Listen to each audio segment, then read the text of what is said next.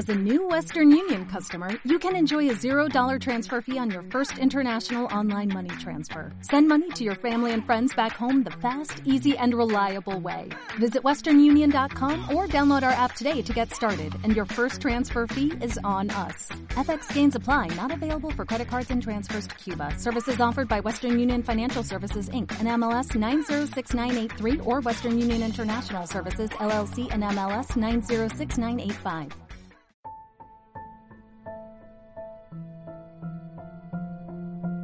Tampoco nos conocemos tanto. Un cuento de Ferran Ramón Cortés para la revista Mente Sana. Andrea llegó, se saludaron y tras pedir la comida, Miguel empezó a hablar, contándole diferentes episodios de su vida.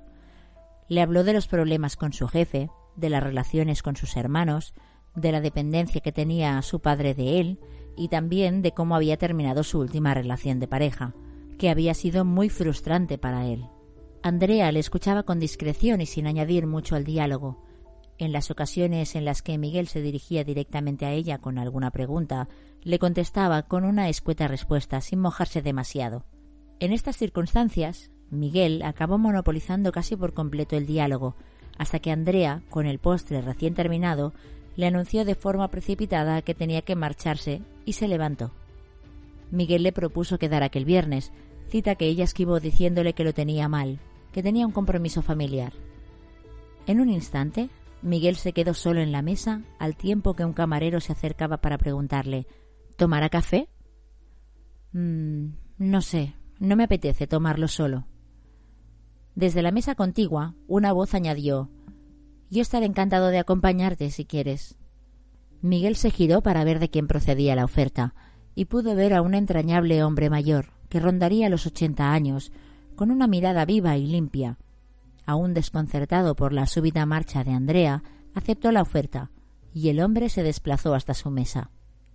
Soy Miguel, y si llevas un rato ahí, habrás visto que mi pareja casi ha huido.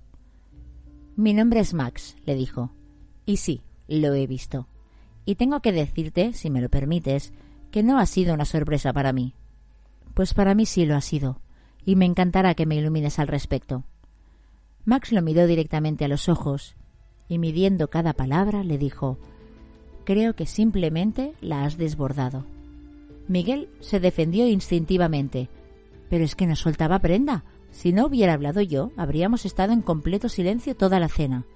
Puede que tengas razón, pero es que yo no me refiero tanto al tiempo que has hablado como a la profundidad de lo que le has contado.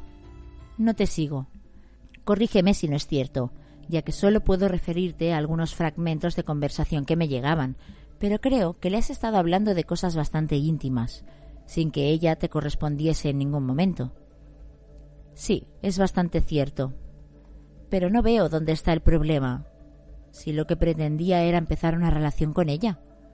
En este punto, Max hizo una pausa para tomar un sorbo de su café y le dijo Verás, Miguel, la construcción de una relación es como recorrer un sendero de la mano. Si uno corre demasiado, el otro se sentirá forzado. Y si aquel ritmo no le funciona, terminará por soltarse y huir por donde ha venido.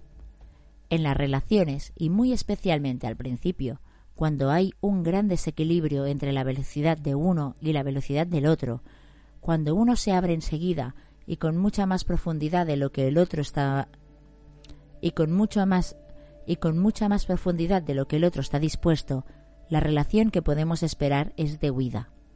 De alguna manera, es como decirle, Eh, aquí me quedo, este es el nivel de apertura que espero de ti. Y si el otro no está dispuesto a alcanzarlo, sencillamente se esfumará. Pero hay gente más abierta y gente más cerrada, y siendo así, alguien tiene que tirar del carro de la relación. Sin duda, y estará bien hacerlo, pero teniendo los límites muy claros. Las relaciones se resienten del desequilibrio. En un caso como el tuyo, con tu acompañante, estará bien que lleves la iniciativa, pero también que respetes la profundidad que de buenas a primeras tu amiga está dispuesta a ofrecerte. Si con lo que tú cuentas pones el listón tan alto, será vértigo, que es probablemente lo que hoy le ha sucedido. Miguel se quedó pensativo.